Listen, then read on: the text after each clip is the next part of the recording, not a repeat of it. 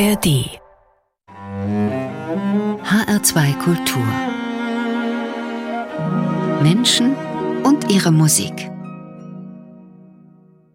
Dazu begrüßt sie heute Christiane Hillebrand und zu Gast ist die Cellistin Tanja Tetzlaff. Herzlich willkommen, Frau Tetzlaff. Hallo, guten Tag. Menschen und ihre Musik. Wir haben ja nicht nur Musikerinnen und Musiker hier zu Gast bei uns, aber natürlich immer Menschen, die gerne Musik hören, die mit Musik etwas anfangen können.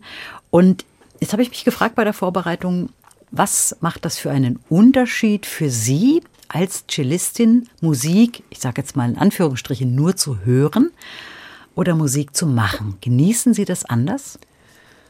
Ja, ich würde mal sagen, das ist ganz unterschiedlich. Es gibt so gewisse Stücke, zum Beispiel, die man selber schon viel gespielt hat.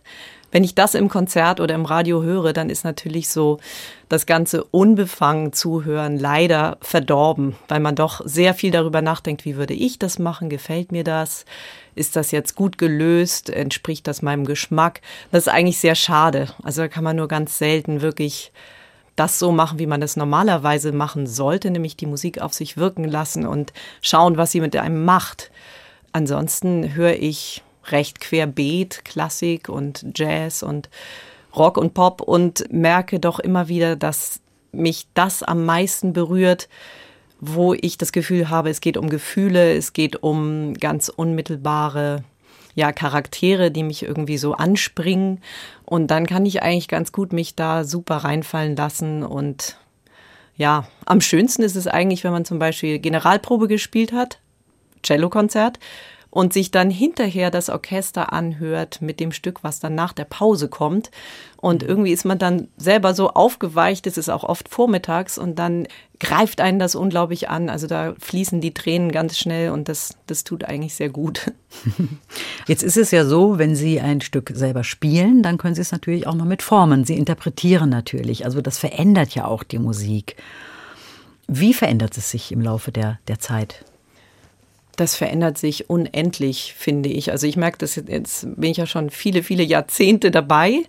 Und die Stücke, die ich im Studium zum Beispiel gelernt habe oder als Teenagerin, die haben eine solche Entwicklung hinter sich gebracht, zuerst versucht man ja mal, das Stück gut zu spielen, die Töne perfekt zu beherrschen. Dann sind halt unglaublich viele Einflüsse von Lehrern oder Meisterkursen oder Kammermusikproben dabei. Und erst so im Laufe eines langen äh, Berufslebens, finde ich, entdeckt man so wirklich seine eigene Interpretation oder das, was man selber ganz dringend ausdrücken möchte mit den Werken. Und wenn ich jetzt manchmal mir Sachen von früher anhöre. Ich habe zum Beispiel ganz, ganz jung das Cello-Konzert von Schumann aufgenommen. Mhm. Und wenn ich mir das anhöre, dann denke ich, das ist so gespielt wie abgeschrieben. Also es ist alles korrekt und schön ausgeführt, so was äh, in der Partitur gestanden hat, aber es ist noch gar nicht das ähm, von mir gelebte Leben mit reingepackt. Und das ist vielleicht das, was sich am meisten verändert. Man selber verändert sich durch die vielen Eindrücke und Erlebnisse und das spürt man, glaube ich, auch in den Interpretationen. Mhm. Jetzt haben Sie Musik mitgebracht, jede Menge Musik zusammengestellt und wir fangen mal mit dem ersten Stück an und da gewähren Sie uns sozusagen einen Einblick in den Sonntagmorgen bei Ihnen in der Familie, Sonntagmorgen Frühstück. Wir hören jetzt erstmal die Musik und dann können Sie ja nochmal erzählen. Musik von Johann Sebastian Bach und zwar den Eingangschor aus der Matthäus-Passion. Kommt ihr Töchter, helft mir klagen.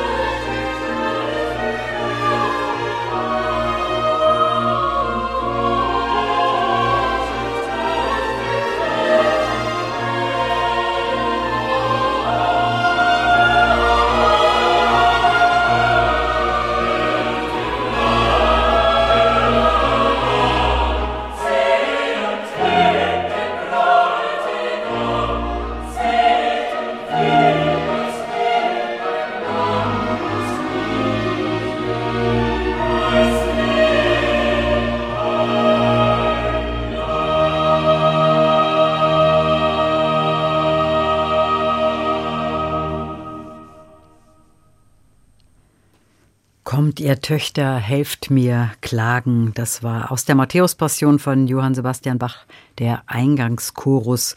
Und Philipp Herrewege hat hier dirigiert, sein Kollegium Vokale Gent.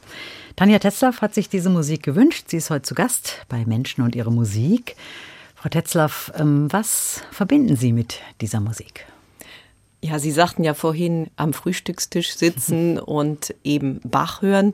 Vielleicht nicht gerade mit der Matthäus-Passion, die hätten wir wahrscheinlich nicht beim Frühstück gehört, aber bei mir zu Hause lief tatsächlich unglaublich viel alte Musik und auch unglaublich viel geistliche Musik.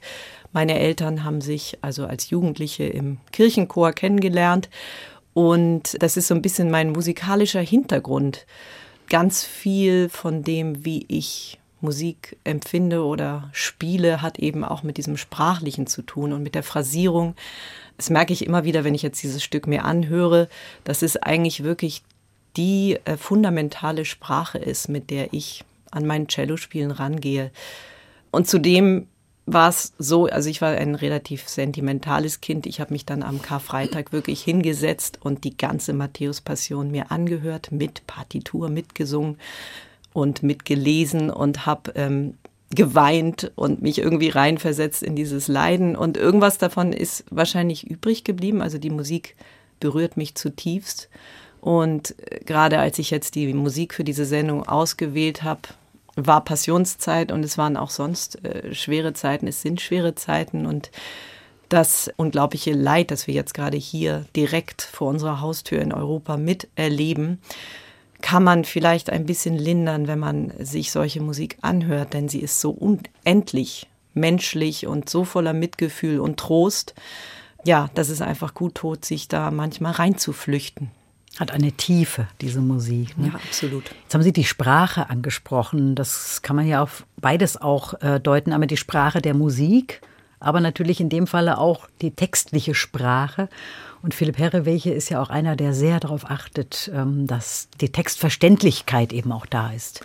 Ja, genau. Also wenn ich zum Beispiel jetzt unterrichte, ähm, dann geht es ganz viel darum, Phrasen, musikalische Phrasen so zu gestalten, dass man einen Text unterlegen könnte.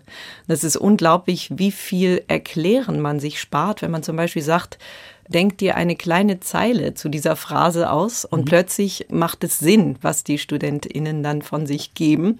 Und bei meinem eigenen Spiel ist es, glaube ich, auch so, dass es eben darum geht, Schwerpunkte innerhalb der Phrasen zu finden und es wie Wörter auszusprechen, was man spielt. Mhm.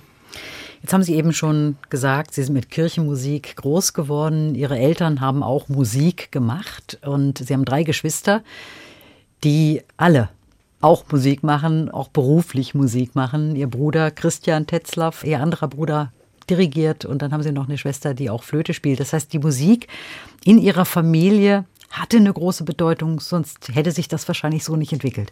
Ja, absolut. Also wie gesagt, meine Eltern als Hobbymusiker ähm, ganz, ganz, ganz tief verwurzelt in, in Musik und ich glaube, mein Vater wäre am liebsten Dirigent geworden. Er wurde dann nur Pastor, aber sie hatten immer äh, Chöre und äh, sind da wirklich ganz drin aufgegangen in dieser Begeisterung.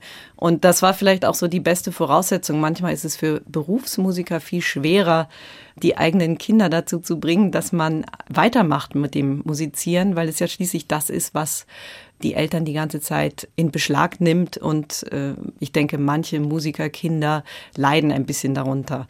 Irgendwie haben meine Eltern das ganz gut geschafft, dass wir bei der Stange geblieben sind und es uns Spaß gemacht hat. Und äh, mein ältester Bruder als Dirigent ist, glaube ich, ganz oft so, dass Dirigenten älteste Brüder sind, weil sie nämlich schon zu Hause immer den Ton angeben. Und äh, meine Schwester als Flötenprofessorin in Lübeck ich habe auch mit allen immer Musik gemacht, am meisten natürlich mit Christian. Das bietet sich schon vom Repertoire her an. Also wir haben ein Streichquartett, das jetzt schon viele, viele Jahre zusammenspielt und wir haben ein Klaviertrio, machen auch sonst viel spontane Kammermusik oder Brahms Doppelkonzerte und das ist eigentlich immer ganz herrlich, ja. Sie sind die Jüngste? Ich bin ja das Nesthäkchen, also die anderen sind ein ganzes Stück älter alle. Und ähm, ja, ich blieb dann so alleine übrig zu Hause. Aber Sie haben die Vorbilder. Also ich glaube, das prägt ja. auch, weil als kleine Schwester, die da miterlebt, dass die älteren Geschwister gerne Musik machen, mhm. färbt das dann auch ab? Ja, das macht natürlich auch sehr, sehr ehrgeizig. Also ich wollte schon als Kleine immer mitmachen. Und wenn ich es dann nicht geschafft habe, dann ähm, wurde ich wahnsinnig wütend. Und ich denke, das war schon ein Ansporn, eben dieses, ich will das auch, hat sich dann so wirklich über viele Jahre so durch mein Leben gezogen, bis ich dann irgendwann gemerkt habe, okay, ich mache es ja schon, ich muss jetzt gar nicht mehr so rumstrampeln. Als Sie 17 Jahre alt waren, hatten Sie Gelegenheit, Heinrich Schiff vorzuspielen waren dann auch Schülerin bei ihm. Wie war das? Wie haben Sie ihn erlebt und was hat er Ihnen mit für Ihre Karriere auf den Weg gegeben? Also er war großartig, er war wirklich der tollste Lehrer, den man sich vorstellen kann. Und ähm, als er vor ein paar Jahren gestorben ist, hat es wirklich, ich glaube, für alle ehemaligen und noch StudentInnen wirklich ein, eine ganz große Lücke hinterlassen. Er war insofern so ein toller Lehrer, weil er eben nicht gesagt hat, du machst es jetzt genau so, wie ich das mache, sondern er hat uns eigentlich das Handwerkszeug gegeben, womit wir dann selber entscheiden konnten, wie wir Musik ausdrücken wollen.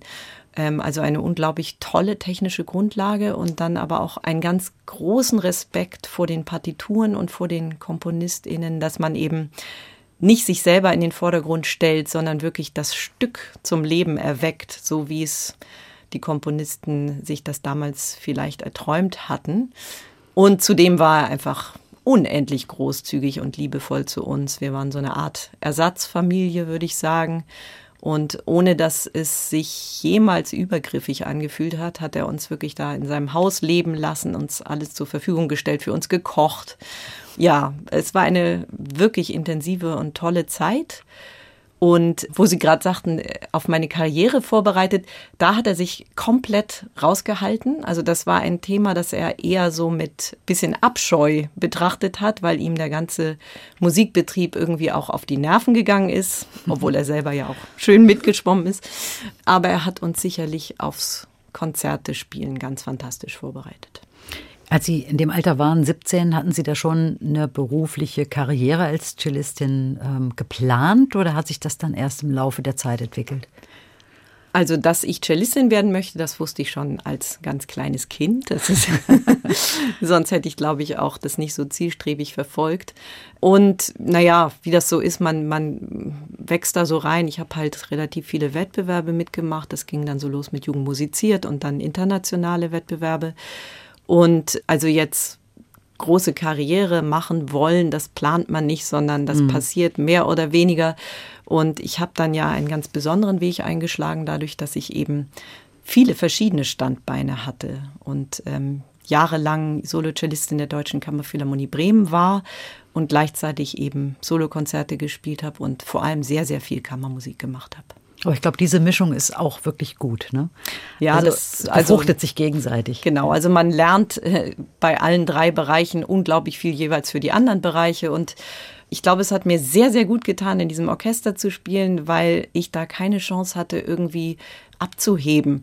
Also gerade in dem, diesem Orchester, wo alles demokratisch geregelt ist und man sich die ganze Zeit auseinandersetzen muss und wirklich das Gefühl hat, man ist Teil eines Ganzen, kommt man auf keinen Fall auf die Idee, zu denken, man wäre irgendwas Besonderes. Sie sind in Hamburg aufgewachsen. Als wir uns vorhin begegnet sind, haben Sie mich mit Moin begrüßt. ja, das geht nicht so schnell weg. Das geht nicht so schnell weg. Heute leben Sie in Bremen mit Ihrer mhm. Familie. Ne? Und über das Reisen sprechen wir gleich mal. Aber mhm. die nächste Musik, die Sie mitgebracht haben, hat ja auch mit Reisen zu tun. Musik von Mendelssohn Bartholdy, die Hybriden-Ouvertüre. Hat er ja auch bei einer Reise sozusagen die Idee entwickelt, einer Schottland-Reise, als er diese Höhle entdeckt hat. Was war Ihr Grund, diese Musik für heute auszuwählen? Ähm, ja, auch wieder ein doppelter Grund. Erstens ist es wirklich ein Stück, was ich in der Deutschen Kammerphilharmonie Bremen oft gespielt habe und wahnsinnig gern gespielt habe. Und dann ist es eben auch ein Stück, wo Natur so unglaublich deutlich geschildert wird und man wirklich den Wind und die Wellen quasi ähm, sieht und hört. Und ein Thema, was mich im Moment sehr beschäftigt, Natur und wie wir mit der Natur umgehen, hat da bestimmt mit reingespielt. Darüber sprechen wir später natürlich auch noch ausführlicher. Jetzt hören wir erstmal die Hebriden-Ouvertüre von Felix Mendelssohn Bartholdy. Und zwar haben wir hier eine Aufnahme mit dem Swedish Chamber Orchestra unter Thomas Dausgaard.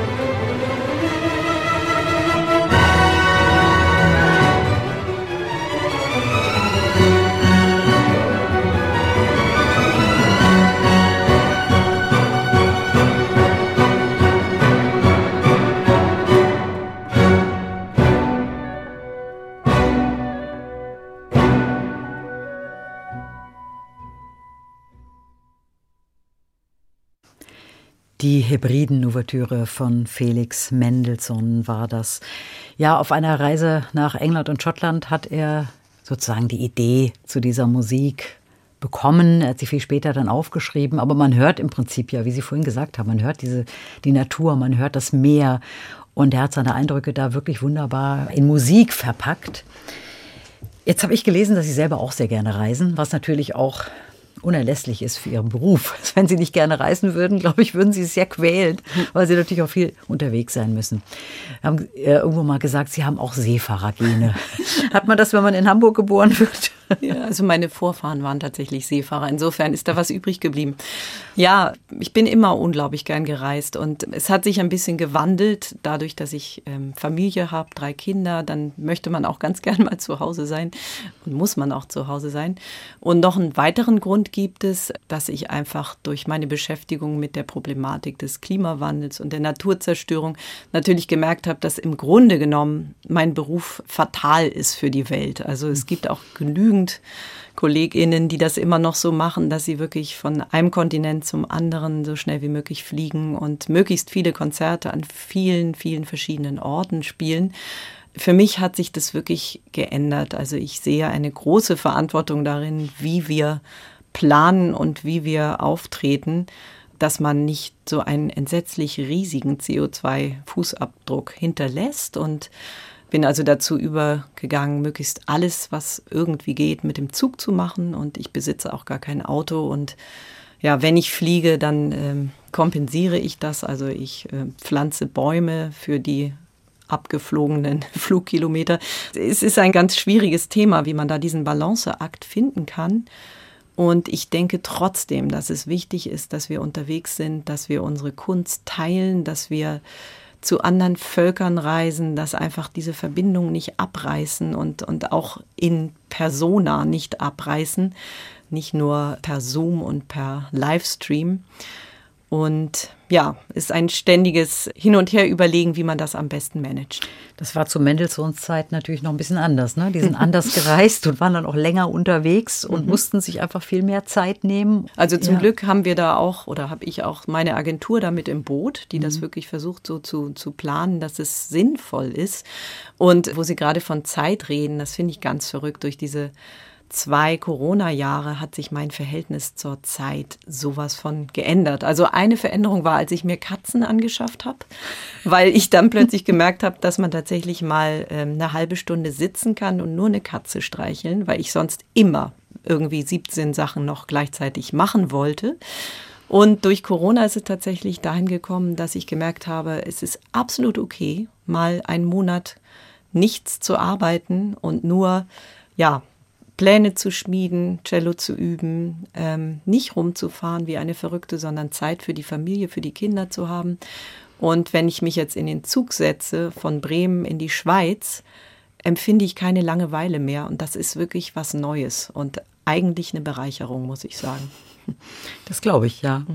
Wir haben vorhin überlegt, wie lange ist es her, als ich sie mal im Stadttheater Gießen gesehen habe bei einem Gesprächskonzert und wir haben so gesagt, es müssen so 16, 17 Jahre gewesen sein, mhm. weil sie waren damals auch schwanger ja. und sie haben Schostakowitsch gespielt und es gab dieses Gesprächskonzert und ich war damals total beeindruckt, wie sie über die Musik erzählt haben, mhm. auch von dem Stück, was sie gespielt haben dann und das gehört ja auch irgendwie dazu. Musik machen, aber auch reflektieren und darüber erzählen. Das wird in heutiger Zeit auch immer wichtiger, oder? Mhm. Ja, ich glaube, es ist wichtig, weil wir ein Publikum jetzt mehr und mehr dadurch gewinnen müssen, auch ein junges Publikum, dass wir eben nicht nur die reine Musik spielen, sondern auch ein bisschen was dazu erzählen, was uns bewegt oder was die Menschen bewegen könnte, die es anhören, weil alle Leute so abgelenkt sind. Ich glaube, die, die Einflüsse von außen sind so vielfältig und riesig.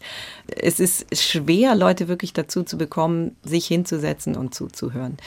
Und ich muss sagen, mir macht es auch Spaß, über Musik zu reden. Und ich merke an den Reaktionen, dass es oft für die Zuhörer so viel leichter ist, was zu erleben, wenn sie einen ganz kleinen Leitfaden bekommen, worum es gehen könnte oder worum es für mich geht, was ich früher nicht so gewusst habe, weil natürlich Laien, die in ein Konzert gehen, vor ein wirklich eine riesige Aufgabe gestellt werden, da plötzlich ein Stück zu hören, was sie noch nie vorher gehört haben, ohne das Werkzeug zu haben, wie ist es aufgebaut, was ist der Hintergrund des Komponisten und so weiter.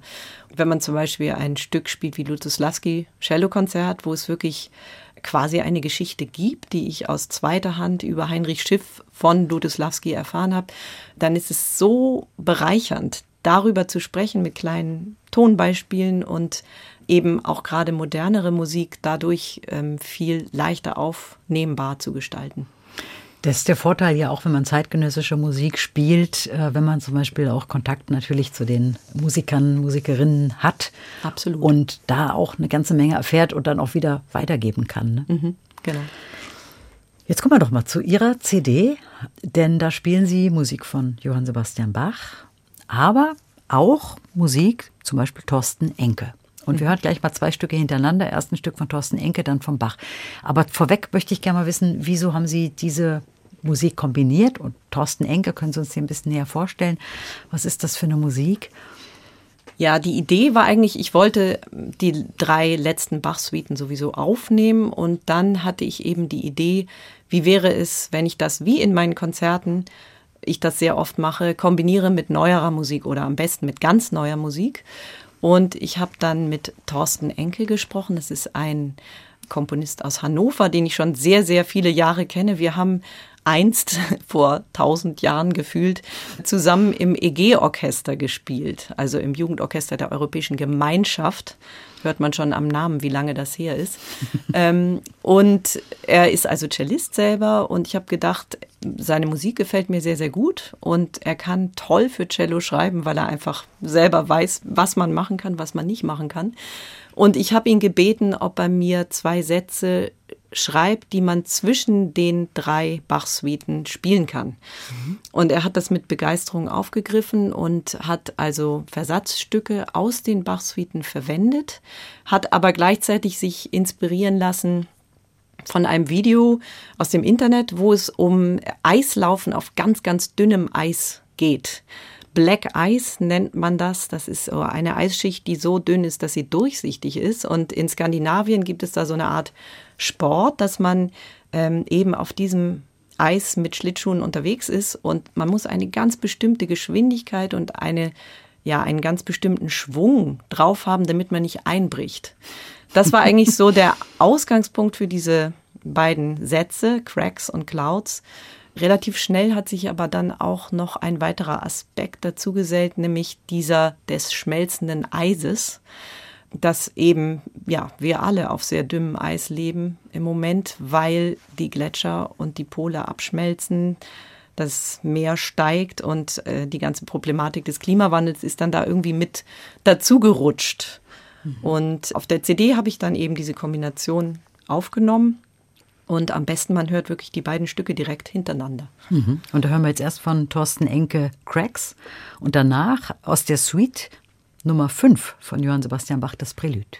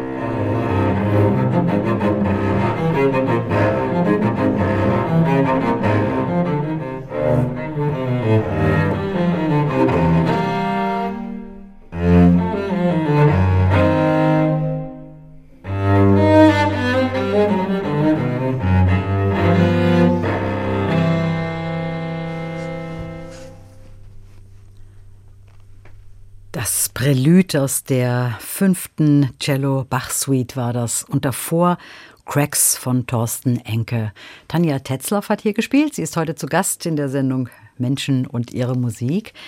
Frau Tetzlaff, Sie haben vorhin beschrieben, die Idee äh, des Stückes von Thorsten Enke. Man hat ja wirklich hier auch das Eis knistern hören. Mhm. Sehr schöne Musik mhm. übertragen. Aber man hat auch den Eindruck gehabt, das war jetzt nicht nur ein Cello. Wie haben Sie das geschafft? Sehr gut erkannt. Das ist meine schizophrene Ader. Nee, ähm, tatsächlich ist das Stück komponiert für ähm, Cello plus Tape. Und dieses ähm, Tonband habe ich also selber auch aufgenommen, das heißt mehrspurig aufgenommen, dann wurde es zusammengebastelt, zusammen eben mit diesen ja, Eisbrechgeräuschen. Im, in dem anderen Satz äh, dieser Komposition gibt es auch viel Donnergrollen und äh, Regengeräusche und Wasser ist zu hören, tropfendes. Und das Ganze hat viel mit Natur zu tun und gerade in der Kombination mit den Bachsuiten, finde ich, eröffnet sich so ein bisschen ein, ein Blick darauf, was im Moment ein ganz, ganz brennendes Thema unserer Zeit ist und was mich wirklich seit vielen, vielen Jahren beschäftigt und mir nachts eigentlich den Schlaf raubt, nämlich die drohende Klimakatastrophe. Ein so unendlich wichtiges Thema für uns alle, dass ich mir gedacht habe, jetzt habe ich wirklich viele Jahrzehnte Musik gemacht, die eigentlich nur dazu da war, die Menschen anzurühren und um ihrer selbst willen geschehen ist. Und jetzt möchte ich dieses Thema eigentlich aufgreifen und mit meiner Musik darauf hinweisen, dass wir etwas tun müssen, und zwar jeder einzelne von uns.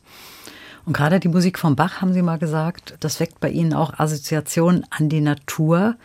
Wenn Sie die Musik hören, wahrscheinlich auch wenn Sie die Musik spielen. Warum gerade die Musik von Bach?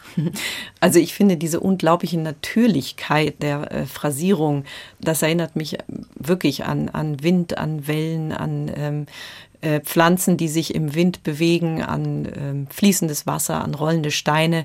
Diese Perfektion und auch Purheit der Musik, da sehe ich einfach Naturbilder. Also ich würde jetzt nicht mehr ein menschliches Drama dazu ausdenken oder mhm. einen Opernstoff, sondern es ist für mich sehr einfach die Grundlage unseres Lebens, die da eigentlich vertont wird. Und ich habe das große Glück gehabt, dass ich letztes Jahr eine ja eine Fellowship gewonnen haben. Die Glenn Gould Bach Foundation und die Stadt Weimar haben mir ein, eine Art Stipendium verliehen und ich kann zwei Jahre lang ein Projekt verwirklichen. Ich hatte mich mit meinem Traumprojekt vorgestellt, nämlich eben diesen drei letzten Bach-Suiten und den Stücken von Thorsten Enke in der Natur gefilmt zu werden. Und wir gehen also an Orte, wo man schon sichtbar mitbekommt, dass die Natur zerstört ist, dass der Klimawandel absolut jetzt schon spürbar ist und zwar ganz hier in der Nähe auch schon spürbar ist.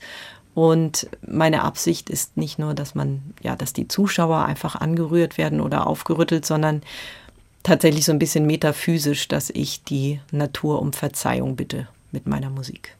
Es gibt ein kleines Video, das man auf Ihrer Homepage auch sieht, so ein bisschen als Beispiel dafür. Da sitzen Sie im Wald und spielen. Und am Ende applaudiert der Specht, so hat man zumindest den Eindruck. ja, das Moment, wo sie fertig sind. Ja, ja. Das war tatsächlich Zufall. Also die, ähm, klar, wenn man live aufnimmt, dann sind natürlich alle Geräusche der Umwelt zu hören. Also man hört äh, Vogelgezwitscher. Man hört, glaube ich, irgendwann auch mal einen Hund bellen aus der Ferne. Und am, am Schluss kam eben dieser Specht und die Idee ist eben wirklich nicht im Studio zu produzieren und dann schöne Bilder dazu zu schneiden, sondern dort vor Ort alles so aufzunehmen, wie es sich in dem Moment anfühlt. Und das ist zum Teil auch rau und unangenehm. Ein Teil wird äh, am Gletscher gedreht, da, da ist dann auch nicht mehr gut Cello spielen so unbedingt, ähm, aber die Atmosphäre ist, ist unglaublich und ich möchte eben auch so ein bisschen mich ins Extreme begeben, um auf die extreme Gefahr hinzuweisen. Welche Orte werden noch auftauchen in dem Film? Also wir hatten am Anfang hochfliegende Pläne und haben dann aber gemerkt, dass es auch von wegen der Nachhaltigkeit vollkommen idiotisch ist, wenn wir jetzt weit in den Süden nach Afrika oder sonst wohin reisen, um dann mhm. einen Satz Bach zu produzieren. Das ist vollkommen gegen die Idee. Das heißt, ähm, die Drehorte sind alle in der Nähe von Deutschland. Also wir gehen nach Frankreich, wir gehen in die Schweiz, wir gehen in Deutschland an einige Orte, zum Beispiel im Harz, wo man ja durch die immer wärmeren Sommer sieht, was der Borkenkäfer angerichtet hat und wo wirklich quasi kein gesunder Baum mehr steht. Das ist absolut gespenstisch. Es ist bedrückend, wenn man einfach in totem Holz spielt. Mhm. Da muss man natürlich sich auch immer den klimatischen Bedingungen anpassen. Also wenn Sie jetzt Cello spielen draußen in der Natur, bei Regen ginge es wahrscheinlich nicht. Ne? ja, wir brauchen immer ein paar Puffertage, das ist ganz klar. Und ich habe auch schon gemerkt, also wir haben auch schon Probeaufnahmen am Gletscher gemacht und natürlich kriegt man Eisfinger. Und man muss dann schauen, dass man nicht zu lange in der Sonne ist mit dem Cello. Aber irgendwas an diesem sich wegbegeben aus dem gemütlichen Konzertsaal ist auch unglaublich inspirierend und ähm, ja, ist mir irgendwie ein dringendes Bedürfnis. Ich glaube, für uns alle wird die Zukunft sehr viel weniger bequem, als jetzt die Gegenwart ist. Und irgendwie äh, muss man darauf hinweisen, dass es nicht alles so schön und harmlos bleibt, wie es jetzt scheint. War eine tolle Idee. Mal gespannt auf das Endresultat. Jetzt haben wir mal eine ganz andere Musik. Wir haben jetzt bisher Klassik gehört, aber Sie haben erzählt, es ist nicht durchaus immer nur alles klassische Musik, die Sie zu Hause hören, wenn Sie sich mal eine Platte auflegen. Was, was gibt es bei Ihnen zu Hause so an Musik? Ja, das ist unglaublich querbeet durcheinander. Ähm, wir hören tatsächlich nicht so oft klassische Musik so als Hintergrund. Mhm. Wenn mein Mann nicht da ist, dann lege ich öfter mal auch richtig schön laute Malersymphonien auf oder Dvorak-Symphonien oder ähnliches. Er selber hört Musik lieber im Konzertsaal. Deswegen läuft bei uns sehr, sehr viel, ja, so Oldies, sagen wir mal, also Queen, Beatles, dann viel Jazz. Ich höre gern Sting und ähm, Michael Jackson ist gerade bei meinen Kindern lustigerweise wieder ganz äh, groß dran einfach Musik, die man eben auch mal im Hintergrund laufen lassen kann oder zu der man ein bisschen tanzen kann mit den Kindern, wie auch immer.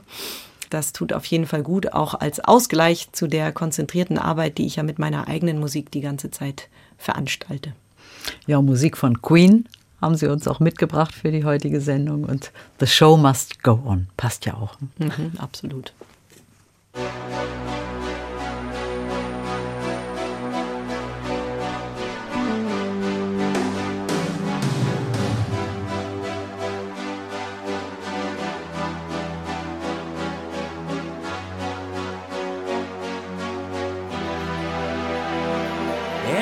Spaces. What are we living for? Abandoned places. I guess we know the score. On and on. Does anybody know what we are looking for? Another hero, another mindless crime behind the curtain in the pantomime.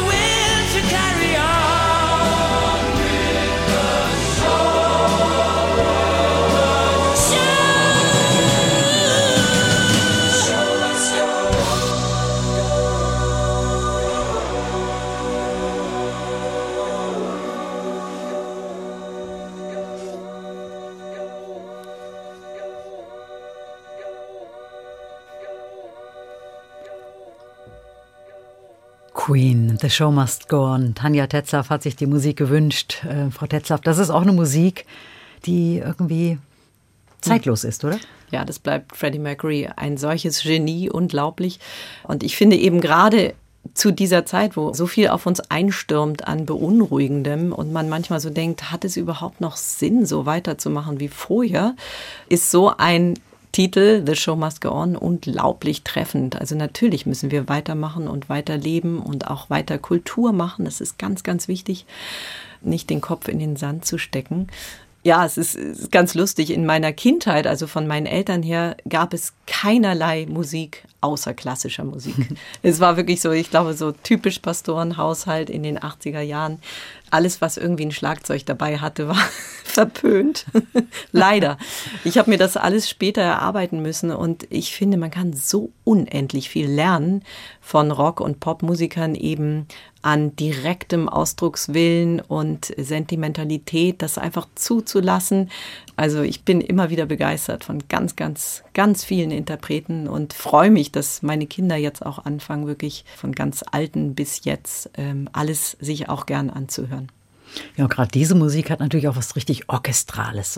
also ich finde, so, so weit weg ist es doch auch gar Nee, nicht von klassischer nicht, Musik. ne? nicht, nee. Es gibt ja mittlerweile auch immer mehr Berührungspunkte und, und Projekte, in der verschiedene, ja, früher hat man das immer so schön sortiert, ne? Ja, das ja. Mhm. ist Klassik, das ist Rockmusik, das ist Popmusik und heute gibt es so viele Projekte, wo man das auch mischen darf und wo man einfach auch mal versucht, Grenzen Absolut. ja, verwischen zu lassen. Das ist schön, ne? Ja. Auch wenn man viel in Skandinavien arbeitet, wie ich das immer wieder mache, da sind irgendwie die Grenzen noch viel fließender. Ich habe das Gefühl, vielleicht durch diese ja sehr nahe Verbundenheit auch zur Volksmusik. Also viele klassische Musiker in Skandinavien können auch Volksmusik machen.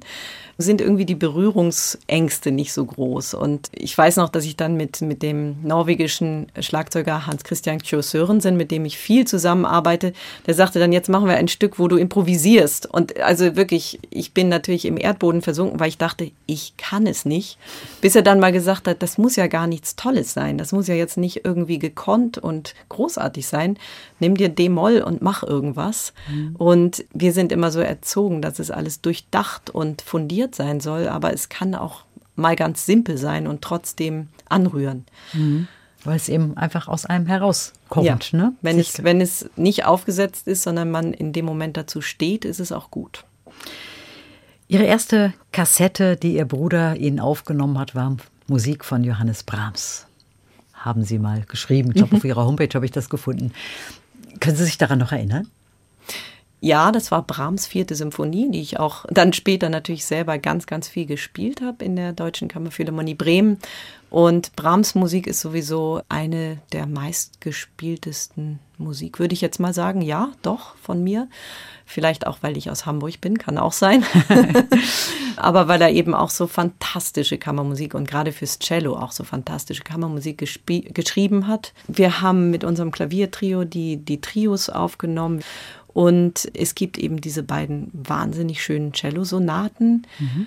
Leider haben wir ja weder von Mendelssohn noch von Mozart. Doch Mendelssohn gibt es die Sonaten, aber kein Konzert. Mozart hat keine Sonaten für uns geschrieben. Also man muss immer so ein bisschen suchen nach Cello-Sonaten, aber die von Brahms sind natürlich absolut unübertroffen schön. Und ich habe sie viel gespielt mit meiner damaligen Pianistin Gunilla Süßmann. Und dort haben wir dann auch eine CD aufgenommen, die mir sehr am Herzen liegt. Mhm. Und da haben Sie jetzt auch gewünscht, das Adagio aus der Sonate für Klavier und Cello in F-Dur.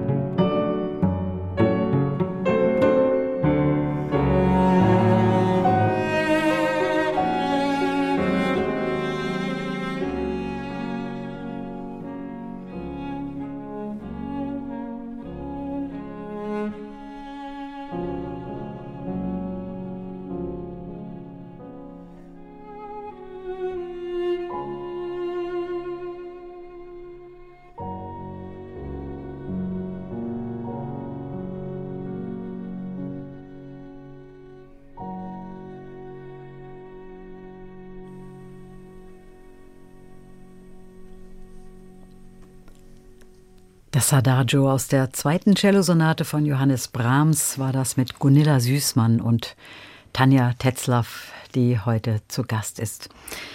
Frau Tetzlaff, wir haben Sie jetzt zum zweiten Mal gehört. Auf demselben Cello, haben Sie mir gerade gesagt. Mhm. Das Cello begleitet Sie schon sehr, sehr, sehr, sehr lang, auf dem Sie spielen. Stellen Sie uns doch das Instrument mal ein bisschen näher vor. Also Name Giovanni. also es ist ein äh, Cello von Giovanni Battista Guadagnini aus dem Jahre 1776. Und ich habe es tatsächlich seit, ich glaube, 25, 26 Jahren, sowas. War als ganz junge Cellistin so glücklich, es zu finden und dann tatsächlich auch behalten zu können. Es macht alles mit so irgendwie. Ich finde, man kann eben Bach und modernes und romantisches gleichermaßen darauf spielen, weil es wirklich mir ermöglicht, die Klangfarben zu machen, die ich gerne machen möchte. Wir verstehen uns sehr gut.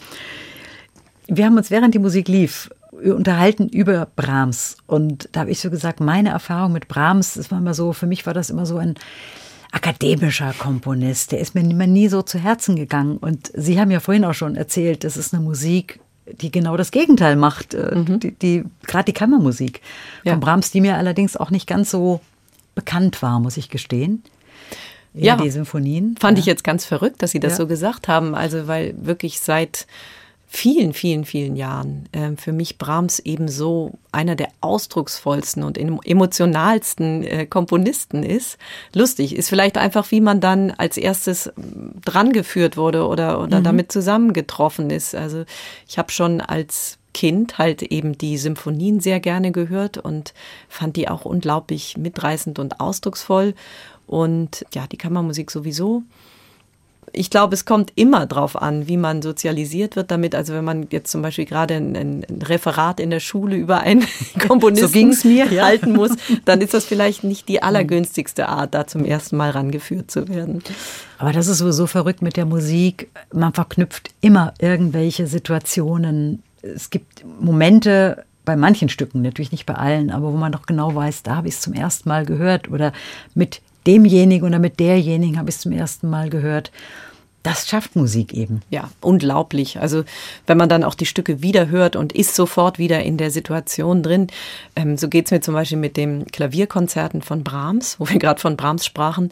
Wir haben das mit der Kammerphilharmonie gespielt in Lanaudière heißt der Ort, wo man draußen spielt.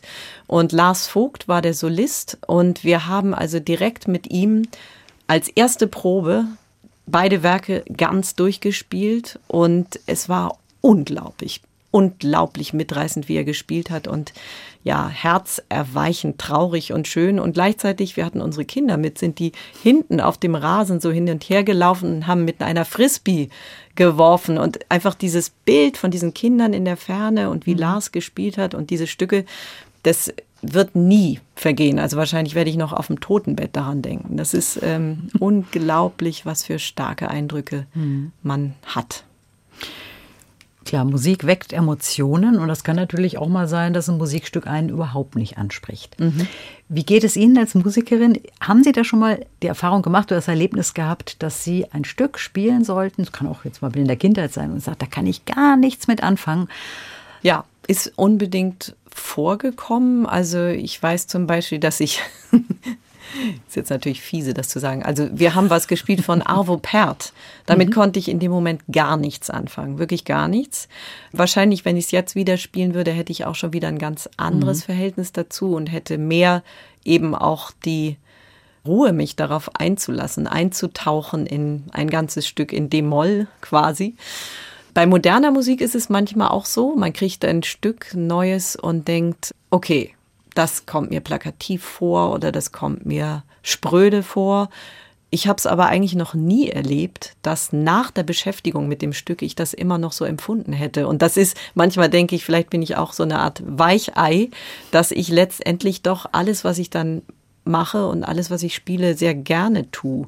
Mhm. Also, dass ich doch irgendwie in jedem Stück, auch wenn es vielleicht kompositorisch jetzt nicht das Allerhöchste ist, irgendwas finde, was mir die Möglichkeit gibt, eine Message rüberzubringen dem Publikum.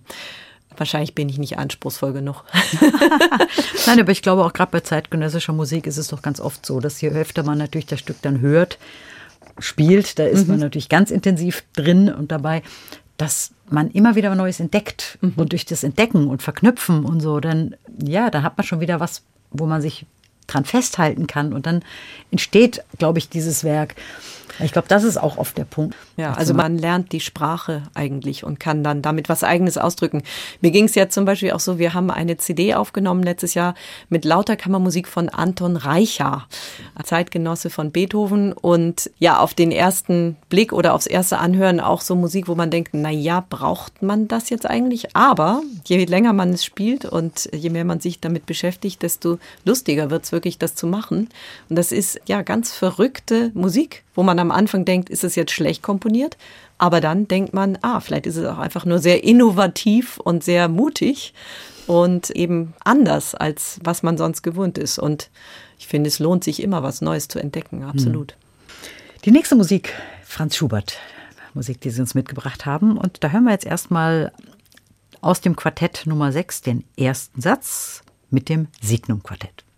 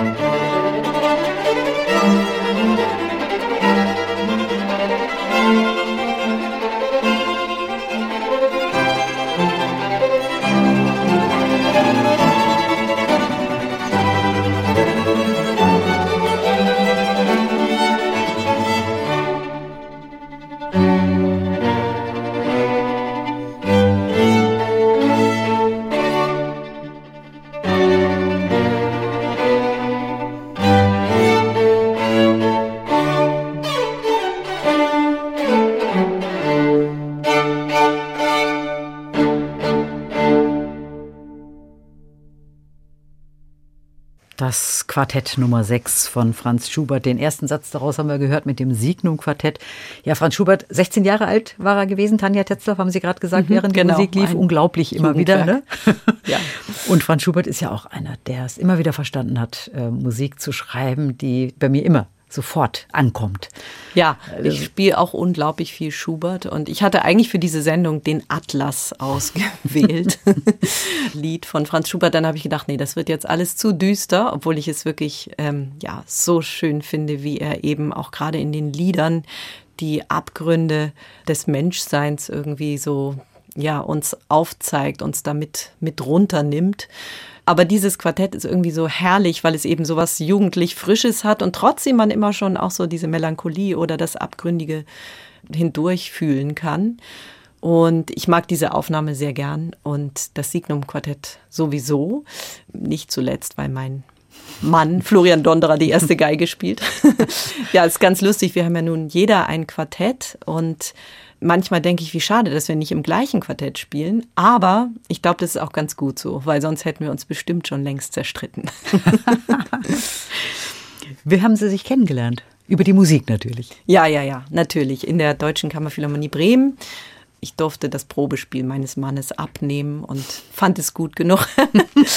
Nein, also das war natürlich ganz toll, dass wir dort auch viele, viele Jahre zusammen gespielt haben und zusammen reisen konnten. Und jetzt machen wir mehr und mehr Kammermusik auch zusammen, was wunderbar ist. Also ich sage immer, ich habe zwei Lieblingsgeiger, meinen Bruder und meinen Mann. Und das ist, ist ganz schön, ja. Sie haben das Tetzlaff-Quartett gegründet. Das Besondere an unserem Quartett ist, es gibt uns schon ewig, aber wir spielen eben nicht durchs ganze Jahr hindurch zusammen. Das heißt, wir machen meistens zwei Tourneen pro Jahr. Das ist vielleicht auch ganz günstig, weil ich immer beobachte bei Leuten, die ausschließlich Quartett spielen. Das ist schon eine unglaubliche, auch psychische Belastung. Also das müssen schon vier unglaublich tolle Typen sein, dass man sich da nicht irgendwann auf die Nerven geht. Denn die ständige Auseinandersetzung beim Proben, beim Reisen, beim Konzerte spielen, das kann schon auch echt zermürbend sein. Und insofern freue ich mich immer, wenn wir nach einer langen Pause dann uns wieder treffen als Quartett. Dann ist es wirklich reinstes Glück. Wir freuen uns, uns zu sehen und merken auch, dass durch die Pausen tatsächlich das Quartett auch besser wird. Also mhm. gerade jetzt nach Corona, die letzten Konzerte, die wir gespielt haben, im März. Das war unglaublich schön zu sehen, dass jeder für sich sich weiterentwickelt hat, aber das Quartett eben auch, obwohl es geruht hat. Ja, bei Ihnen zu Hause wird auf jeden Fall auch viel Musik gemacht. Sie haben ja eben gesagt, Ihr Mann Florian Donderer ist Geiger. Sie haben drei Kinder, die auch schon Musikinstrumente spielen? Ist das, hat sich das so ent entwickelt? Ähm, da sind wir wieder bei dem Punkt, ne? inwieweit will man die Kinder beeinflussen? Oh, komm, wäre das nicht was für dich, Cello, Geige? Hm. Also ähm. ganz lustig, äh, unsere Kinder sind tatsächlich ganz süß, unsere größten Fans immer gewesen, schon wirklich von Kleinkind an. Wir haben sie, also ich habe natürlich die Babys immer mitgenommen, die Kleinkinder auch noch. Man, meine Mutter oder mein Vater sind dann mitgereist und die für die ist das so selbstverständlich gewesen, immer dabei zu sein. Und sie haben aber auch was sehr, sehr schön ist, die Musik lieben gelernt. Also sie finden das nicht nervig, was wir machen, sondern sie finden das toll. Mhm. Vielleicht, weil sie auch einfach sehen, wie es uns gut tut. Also wenn ich nach Hause gekommen bin von der Tournee und habe dann so diese übersprühende Energie mit nach Hause gebracht. Ich glaube, das hat auch denen gut getan. Und sie waren immer gut aufgehoben, weil meine Eltern eben, wenn wir beide unterwegs waren, immer eingesprungen sind. Also da gibt's überhaupt keinen Groll auf die Musik. Und deswegen, also die beiden Älteren, 16, 14, sind jetzt schon ganz begeistert im Landesjugendorchester und bei Jugend musiziert und so weiter irgendwie unterwegs. Und der Kleine, der macht zwar mindestens genauso gerne Sport, aber spielt auch noch mit Begeisterung Trompete. Trompete und das andere ist Cello und Geige, glaube ich. Ne? Nee, Cello zum Glück nicht mehr. Das Ah, hat keinen Sinn gut. gehabt. Nee, der spielt inzwischen Fagott, der Älteste. Ah, okay. also auch eine bunte Mischung. Ja, absolut. Jetzt haben wir gerade über Kammermusik gesprochen und es gibt ja noch ein Trio, das haben Sie auch schon erwähnt, mit dem Sie zusammen spielen. Und da haben wir eine Aufnahme von Antonin Dvorak aus dem Dunki-Trio. Hören wir jetzt den vierten Satz.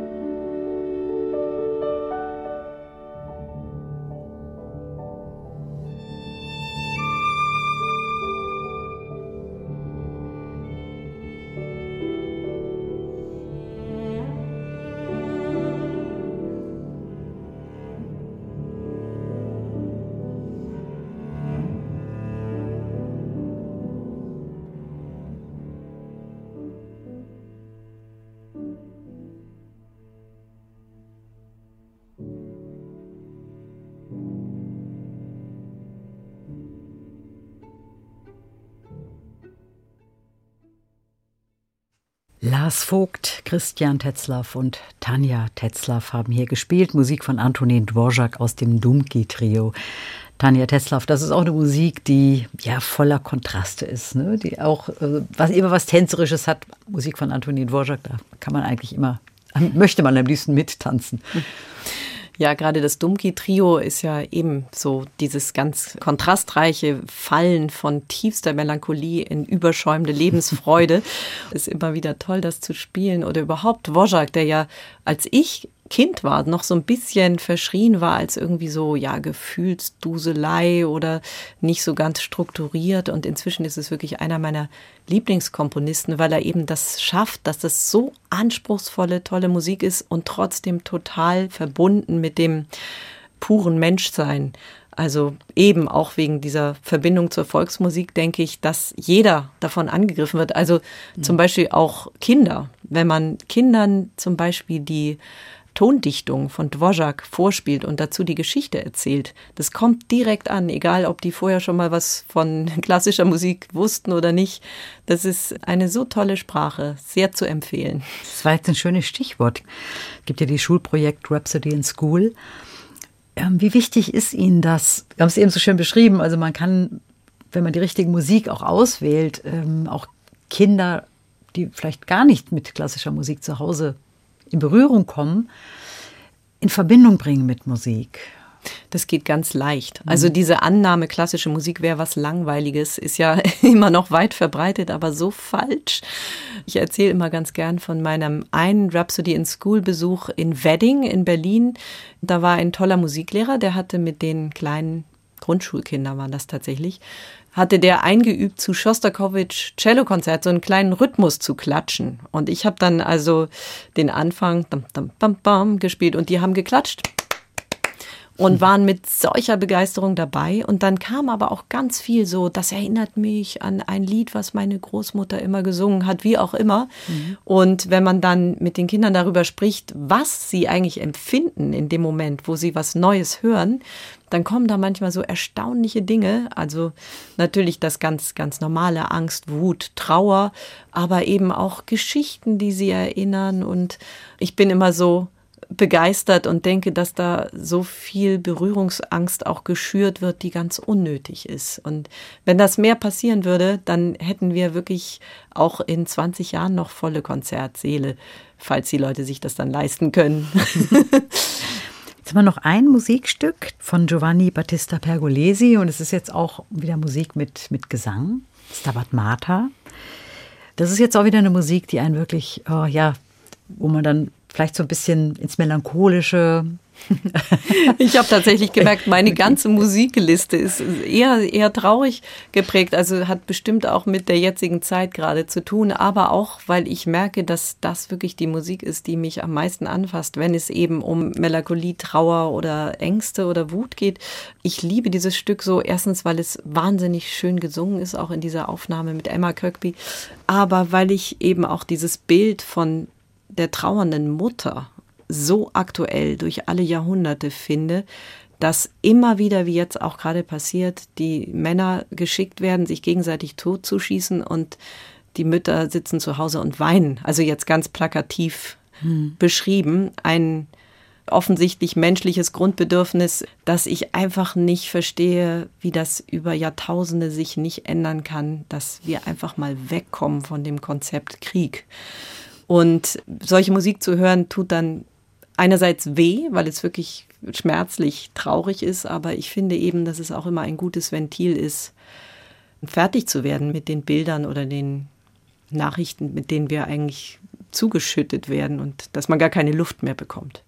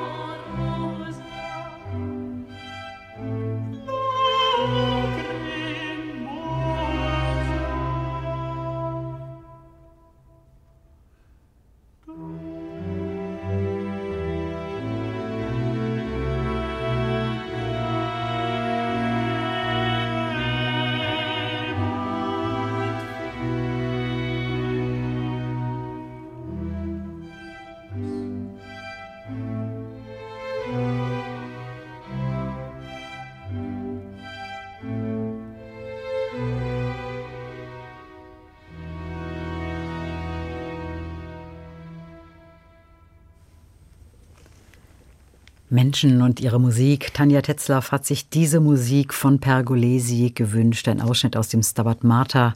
Emma Kirkby und James Bowman haben wir hier gehört und die Academy of Ancient Music und der Christopher Hawkwood. Und diese beiden Stimmen, finde ich, harmonieren unglaublich gut zusammen. Ja, es ist sowieso irre, wie Pergolesi das macht. Diese wahnsinnig einfache Musik. Das ist ja einfach nur, dass sich die beiden Stimmen eben so sekundweise umeinander herumschieben. Warum uns das so berührt in seiner Einfachheit? Es ist irgendwie so ein Grundgefühl von Trauer oder Weinen, was da ausgedrückt wird. Unglaublich schön. Und wenn es dann noch so pur und mit wenig Vibrato gesungen wird, dann finde ich es wirklich, geht total unter die Haut. Aber es hat auch was von getragen werden, finde ich. Es hat nicht so was Hoffnungsloses. Ne? Es Nee. hat Trauer und Tiefe, aber es hat eben auch was von, von Aufgehobensein. Ja, sicherlich mit, mit dem religiösen Hintergrund ist für uns heutzutage bestimmt viel, viel schwerer, so einen Trost zu finden. Also mir geht es so, ich kann nicht glauben, letztendlich aufgehoben zu sein. Aber ich glaube, dass die Musik uns wirklich hilft, eben zu verstehen, wir können diese, diese Gefühle, die Angst und die Trauer, wir können sie rauslassen. Und das ist dann vielleicht auch eine Art aufgehoben sein. Ja, jetzt haben wir auch gesprochen, wie wichtig auch die Musik ist, auch egal in welchen Zeiten wir uns gerade befinden, weil die Musik natürlich auch eine enorme Hilfe ist, ne? Und auch die Kultur etwas zu überwinden, weil viele fragen sich ja, warum muss man in heutigen Zeiten überhaupt Musik anbieten? Warum muss es Konzerte geben? Kann man sich natürlich fragen, aber wenn es das nicht gäbe, ja, dann hätten wir eben auch nicht die Möglichkeit, dieses Ventil zu haben oder irgendetwas zu kompensieren. Und es ist ja letztendlich auch Zeichen einer Zivilisation, wenn es Kultur gibt. Also sonst sind wir vielleicht, leben wir in Höhlen und schlagen uns die Köpfe ein. Noch mehr, als wir es jetzt schon tun. Ja, und beim Musikmachen, was ich so verrückt finde in unserem Beruf, ist es ja so vollkommen selbstverständlich, dass man mit Nationalitäten zusammenspielt von aus der ganzen Welt. Ich erinnere mich an meine Zeiten eben im EG-Orchester, im Jugendorchester der Europäischen Gemeinschaft, wo das Tolle war, dass man die ganze Zeit versucht, sich zu verständigen mit Leuten aus Spanien, Portugal, Frankreich. Das Lustige, an einem Tisch zu sitzen und die verschiedenen Sprachen durcheinander schwirren zu hören und dann trotzdem eben dasselbe Stück dann gemeinsam zu spielen und alle verstehen, worum es geht. Das ist so eine Erfahrung, da wünsche ich der Welt so sehr, dass das weitergehen kann, dass nicht jetzt alle Grenzen wieder zugehen und es schwierig wird, sich zu treffen und gemeinsam herrliche Dinge zu erleben. Was haben Sie in der nächsten Zeit noch vor? Jetzt das Filmprojekt nimmt natürlich jetzt viel Raum ein, von dem Sie vorhin erzählt haben. Auf was für ein Musikprojekt freuen Sie sich jetzt am meisten? Also ganz viel Verschiedenes. Verrückterweise ist jetzt nach der Pandemie plötzlich, ich weiß nicht, ob sich die Dinge so aufgetürmt haben, aber ich habe unglaublich viel zu tun in, in den nächsten Saisons und mache auch einiges mit der Orchester des Wandels Organisation. Ich weiß nicht, ob Sie davon mal gehört haben. Da haben sich ganz viele deutsche Orchester zusammengeschlossen in einer Organisation, wo es darum geht, den Orchesterbetrieb nachhaltiger zu gestalten. Und ich werde also mit dem Orchester in Essen und in Mannheim und auch mit der Staatskapelle Berlin auftreten in Klimakonzerten, wo man sich dieses Themas annimmt, wo es auch darum geht, zusammenzuarbeiten mit Wissenschaftlern von verschiedenen Instituten. Also das sind so Sachen, auf die ich mich sehr freue und ja, ganz viel verschiedene Kammermusik. Ja, Tanja Tetzlaff, ich freue mich, dass Sie heute zu Gast waren in der Sendung Menschen und ihre Musik. Wir haben natürlich noch eine Musik zum Abschluss. Da würde ich Sie auch noch gerne von Ihnen hören, warum Sie sich die Musik gewünscht haben. Musik von Gustav Mahler.